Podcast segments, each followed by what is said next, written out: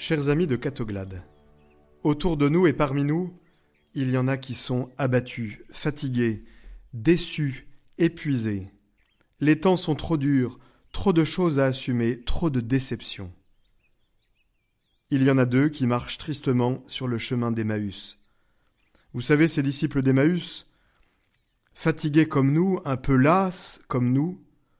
D'ailleurs, on ne sait pas très bien où se trouve Emmaüs. Il y a plusieurs possibilités. Les archéologues se disputent, comme si ce chemin se pouvait être le nôtre, comme si ces deux disciples, c'était nous aujourd'hui.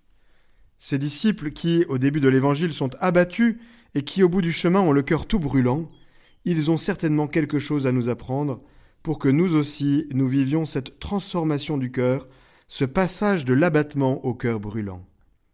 Il faut juste se mettre en chemin avec eux et suivre chacune des cinq étapes par lesquelles ils passent.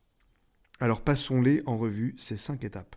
La première, c'est bien sûr notre Seigneur Jésus-Christ qui s'approche et qui marche avec eux. Il les rejoint sur le chemin, ils ne le reconnaissent pas, tant leur cœur est lourd, tant la tristesse les aveugle.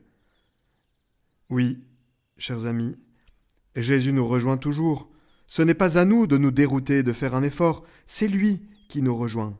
Il marche avec nous discrètement, et nous, nous pouvons ne pas le reconnaître. Alors, posez d'abord cet acte de foi. Jésus ne nous abandonne jamais. Notre Seigneur marche avec nous même quand nous ne le voyons pas, même quand nous ne le reconnaissons pas.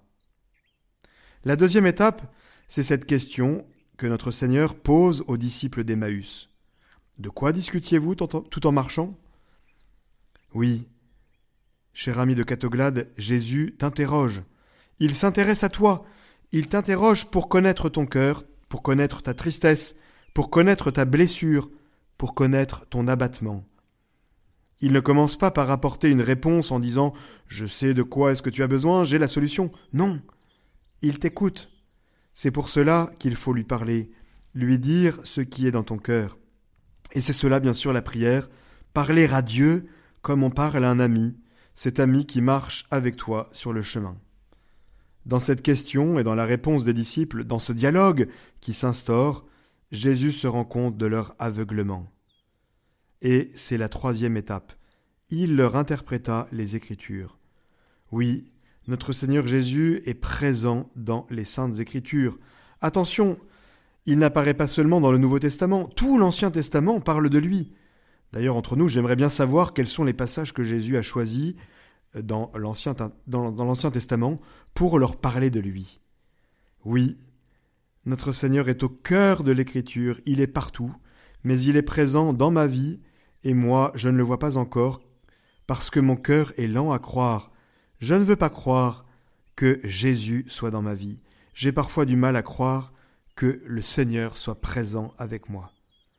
Alors oui, comme les disciples d'Emmaüs, chers amis, il nous faut faire cet exercice de relecture et apprendre à repérer les traces, les signes de la présence de Dieu dans nos vies, dans ma vie.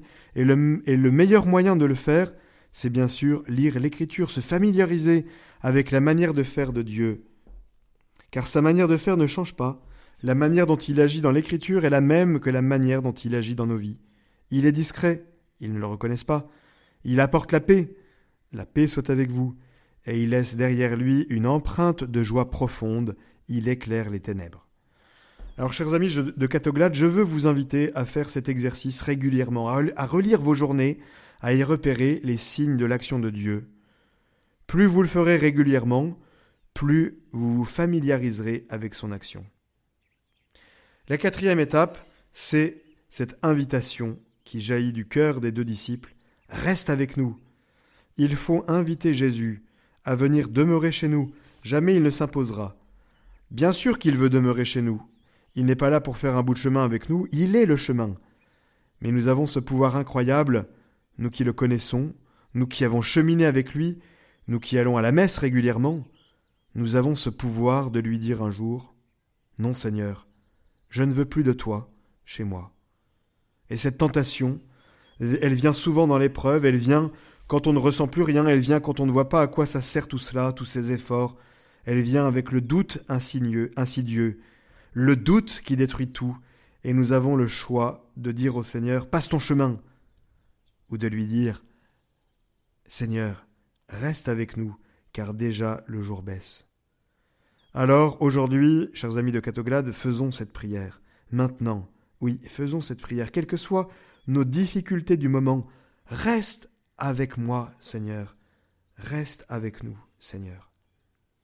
Et cette invitation ouvre, elle permet bien sûr la cinquième étape, la fraction du pain, c'est l'Eucharistie, c'est la messe, la présence réelle, la présence permanente de Jésus au milieu de nous.